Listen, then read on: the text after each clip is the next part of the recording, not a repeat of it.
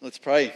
Uh, Lord, thank you for your word. And uh, as we hear these words, uh, they are very difficult to uh, digest. They say uh, things that are not nice, uh, things that we find hard to reconcile with you, our God of love, but also God of justice. So help us tonight, Lord, we pray. Help us to hear the truth, your truth, for the glory of Jesus. Amen. Amen. Amen. It's a hard passage. Well, it's not hard. It's actually a very easy passage. Uh, it's just hard stuff to listen to.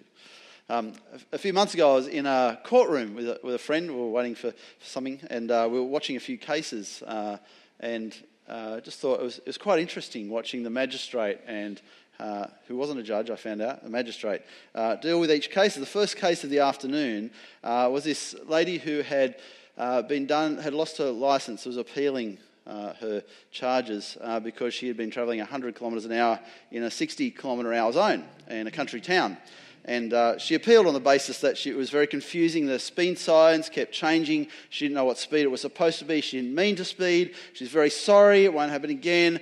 Pay the fine, but I need to keep my license because, you know, I need it for, um, ironically, mission work. Um, so anyway, the, the, judge let her talk. It was quite a, I thought, yeah, yeah, yeah, people make mistakes, those sorts of things. And then the, um, the magistrate spoke and said, um, Madam, uh, I, know, I know that town, and I know there's one speed sign 500 metres before you enter the town, and you ignored it. There was only one speed sign, one change, and you drove through a town, a built up area, doing 100 kilometres an hour. And you start to think, oh, maybe, maybe this woman's appeal is not so good. And he says, I also know from your record that you have had 11 speeding fines in the last five years. And you've lost your license several times. And if I go back further in your driving history, you've actually been charged with speeding more than those 11 times. So he said, if it was up to me, you would lose your license for the maximum period of two years, but unfortunately it's not up to me, so your suspension, your, your appeal is denied, and you'll lose your license for six months. And you, you get to an end, end, of the case, and case after case was like this. That people were, you know, some people were, you know, legitimately, you know, made, made a mistake. But here was a person who had done it again and again and again. And you, and you start thinking, well, come on, give her a break, show some mercy. And then at the end of it, you're thinking, uh, looking at this, this person, thinking, what do you think? What did you think would happen? If you keep doing the same thing, keep breaking the law, you can't just stand before the magistrate and say, please let me off. Please show me mercy. I mean, how much mercy do you want to be shown? Of course, we all want lots of that, don't we? We want mercy, but we also want justice. There are two big cases in the media uh, this week. You may be familiar with the, the Chris Dawson case, uh, who, who was found uh, guilty of murdering his wife, Lynette Dawson, convicted uh, and put away for prison for a very long time. Uh, and then the case uh, against Bruce Lehrmann involving Brittany Higgins, who that was has now been dismissed because of other reasons. It's sad, isn't it? Because it doesn't matter what you think of who's guilty or not. I mean, the, law will do its work, right? Uh, but you want, you want justice. And when cases aren't heard for whatever reason, it's like, oh, I want to see what happens. I want to make sure that people get justice. But on the other side of it, we like mercy, don't we? If you were guilty of something and you stood before the magistrate, what would you like? Hands up if you'd like justice, hands up if you'd like mercy, right? Yes. Mercy, please. Justice for them, mercy for me. It's a difficult area because now we stand in Revelation 15 and 16, and we are standing at the last day before the judge of the whole earth. And at this moment, what we're hearing are the words of God's justice, God's judgment being given out. The judge of all the earth, the one who knows everything about us. Let's uh, explain the scene because here is the point. This point in history, this end of the world, this is where God's mercy, and He's very merciful, this is where His mercy gives way to justice, judgment. Uh, so, uh, already, uh, just a little backtrack, we've had seven seals opened. Remember the seven seals? Right? Not the, you know, seals like that, but, you know, seals. Seven trumpets, had to be said. At some stage. The seven trumpets we've had. Uh, what else have we had? We've seen uh, beasts and dragons attack the people of God. The dragon, Satan. Beasts are um, evil rulers on the earth.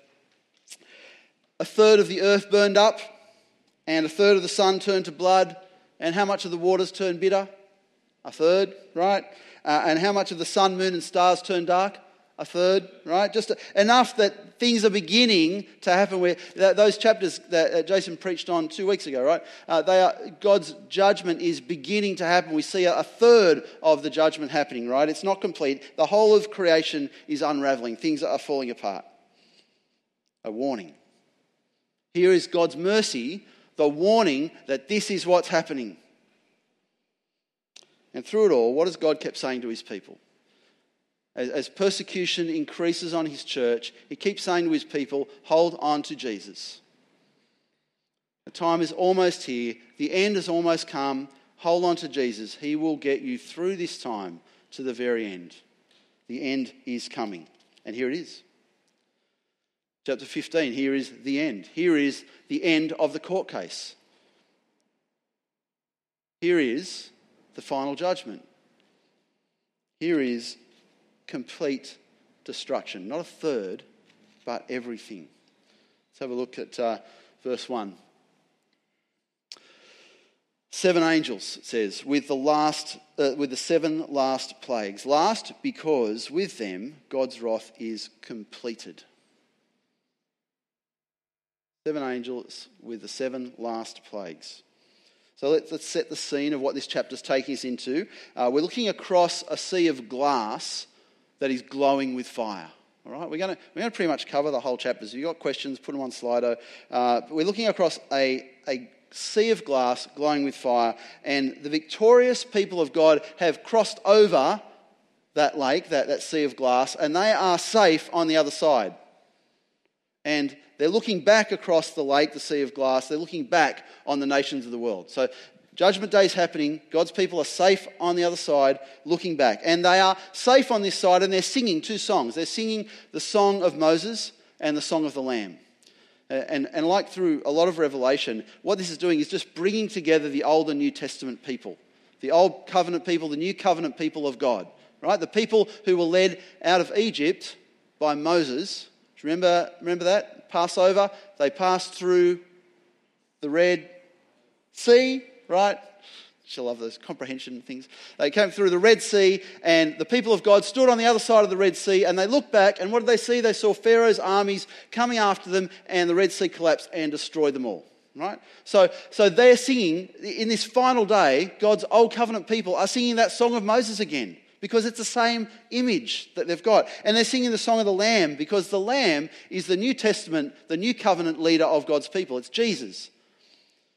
The Lamb is Jesus, the Lamb of God, the sacrifice for our sins. And God's Lamb, Jesus, is leading his people through a different Red Sea, through an eternal Red Sea, to eternal rest, to the eternal promised land. He's rescued his people not from Egypt and, and that slavery, he's rescued his people from sin and death and brought them through the sea of glass to the other side. And so God's people are on the other side. Old covenant people, new covenant people, all of God's people are, are now safe on God's side, rescued. So very strong image here of the, of the escape from Egypt and what Jesus is doing for his people now. In the Old Covenant, it was temporary freedom. Freedom from Egypt, walking into the promised land, it was temporary. Under Jesus, it's an eternal freedom. And so the image is God's people are set free. Across a sea of glass, that, that freedom, that hope, that escape, but it's a sea that is glowing with fire because it's also a sea of judgment. So we've got those, all those images playing together, and then it happens.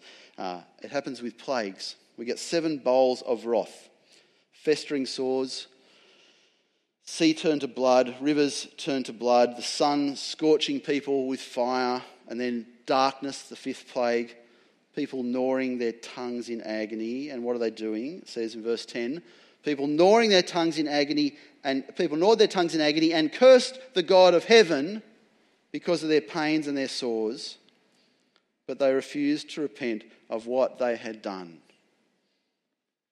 but they refused to repent of what they had done. This is the final judgment day. God's people looking back and seeing the enemy. And I just wonder can you indulge me? Can we say those last words together that they refused to repent of what they had done? One more time. But they refused to repent of what they had done. That is the most serious part of this passage. That they had done wrong and refused to admit it, refused to repent. They stand there in lies, saying to God, Let us off but they refuse to repent. Rivers dry up. Uh, plague, bowl, bowl number seven. Really interesting that the rivers are dried up. That's not really a plague, is it? But it is because, again, people of God standing in safety on his side and they're looking back at the world. And what, what separates all the world and the armies of the world that are left? The rivers. So the last plague, it dries up the rivers, and all of a sudden, there are no boundaries. And then Satan's work is to bring all those armies together to destroy each other. You see that in verse 14. They are demonic spirits that perform, uh, perform signs, and then they go out to the kings of the whole world and gather them for battle on the great day of God Almighty. You'll see back, actually, if you go back in verse 13, it says, I saw three impure uh, spirits. Uh, the they came out of the mouth of the dragon, the mouth of the beast, and the mouth of the false prophet. The mouth of the dragon, the Satan. The mouth of the beast, that's the evil rulers of the world. The mouth of the false prophets, so the false prophets among God's people. They are the spirits that are leading God's, uh, the rest of the world to destroy each other. That's Judgment Day.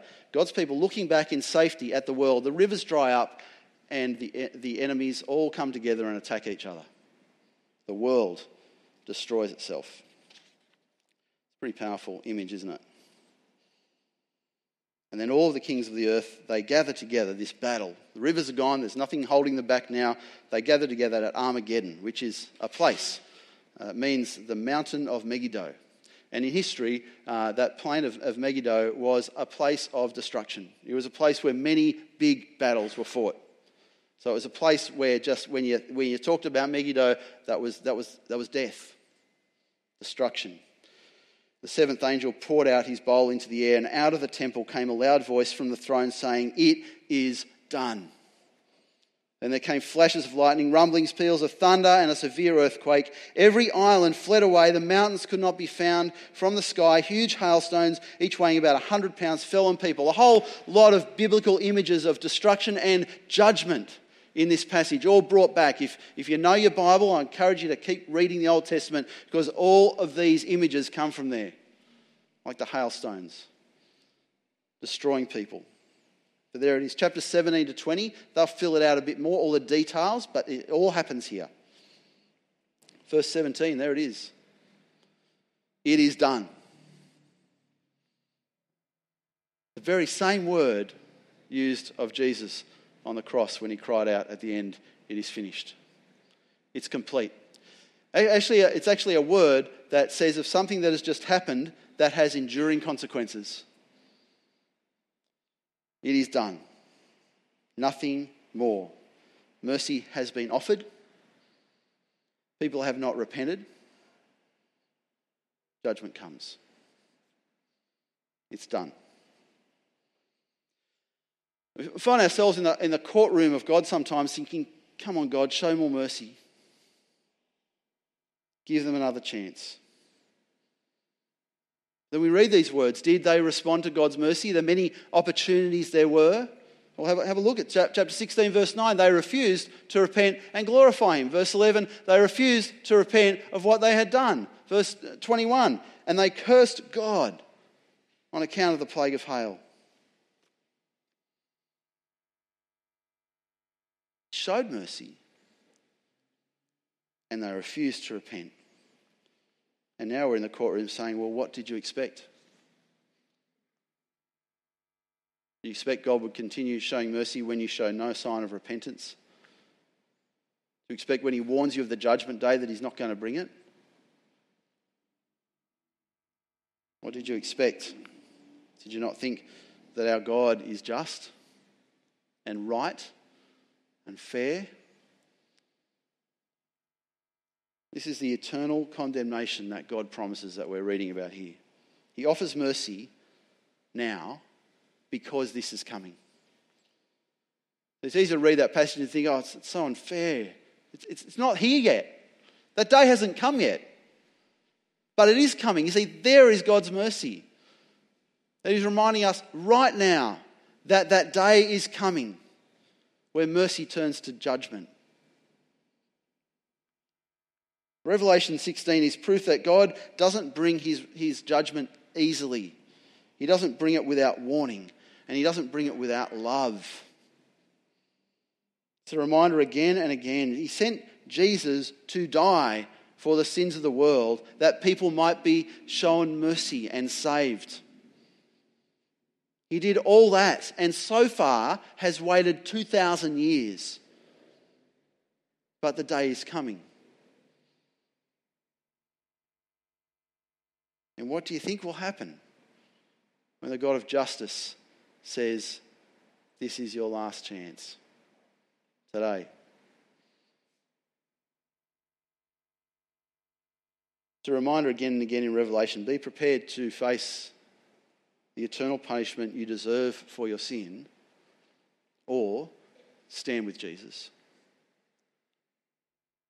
Stand with the Lamb, and he will face your punishment. I want to take you to one other passage in the New Testament. It's when just before Jesus was arrested and crucified. He was in the Garden of Gethsemane. That's where they arrested him, Matthew 26. Uh, and he says these words. He, going a little further, he fell down with his face to the ground and prayed, My Father, if it is possible, take this cup. May this cup be taken from me. Yet not as I will, but as you will. Jesus was about to not drink a literal cup, he was about to take the cup of God's wrath. All of God's anger, his vengeance, his fury, his justice. And he, and he kneels down that guard and he says, If there is any other way, yet not my will but yours. And he went to the cross. He drank the cup. The wrath that you and I deserve. And so when we align ourselves with Jesus, he has taken God's wrath from us, for us, instead of us.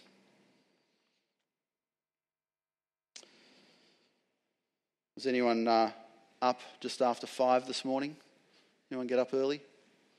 Apparently, people got up at like four o'clock, five o'clock, went into the city and watched a a game of netball or something. What was it? Soccer? Soccer, that's right. The World Cup's been on. Love watching the World Cup. Um, one, one, good thing about having to get up early some mornings is you catch the end of a game. And, and without doubt, the highlights always are, the, when they show the highlights, it's always the goals, right? And the stars of the highlights are always the goalies or they're the villains. Like you, you save a goal, you're a hero, you let one through, you've, you've ruined the game for everyone uh, as a goalkeeper. Um, and it, it took me back to when I was about 12 years old playing in my football team keep, going to keep falling at football just to help us educate, with, uh, get in line with the rest of the world and stop calling it soccer. But anyway, uh, I, was, I, was, I was 12 years old and we had the opportunity to try out to be a goalkeeper. And so I thought, I'll do that because then I don't have to run as much. So I stood in the, the goal and uh, the kids lined up and they booted a ball at me. And I stopped it, I caught it, which is pretty amazing because I'd never really done it before. I thought, this is good, I could be a goalie. And uh, I looked at the coach with hopeful eyes. He said, Sorry, mate, you're standing behind the goal line which means it's a goal. So apparently, when you stop a, a ball from going into the goals, you need to stop it before it passes the line. This is a very simple rule, a uh, very simple thing to, to know. If you stand behind the goal line and you catch the ball, it's still a goal. You see, what Jesus does for us is he stands in front of the goal line and he takes the wrath of God before it gets to us. If we stand behind, if we stand behind Jesus, he takes it for us. And that line, what's that line? That line is one of two things it's either the day you die or the day Jesus returns. That's your line. And if you stand behind Jesus before that line comes, then the wrath of God you are shielded from for eternity. You are His. If you stand behind Jesus before you die or before He returns, Otherwise, you're standing without him. And you are not on the other side of the, the lake, the, the sea of glass. You're on that side. When Jesus drank the wrath of God for us, he took that punishment, that, that wrath that we deserved, before it gets to us. This passage doesn't really um, give us any sweet talk at all. It's, it's just brutal. Judgment day's coming. Can't stop that. Eternal condemnation is coming on all those who do not stand behind Jesus. And there is just no other way to say it. There's no sugarcoating it. There's no way of, oh, but, but you know, there's always, no. It's God who says it's over. The judgment is final.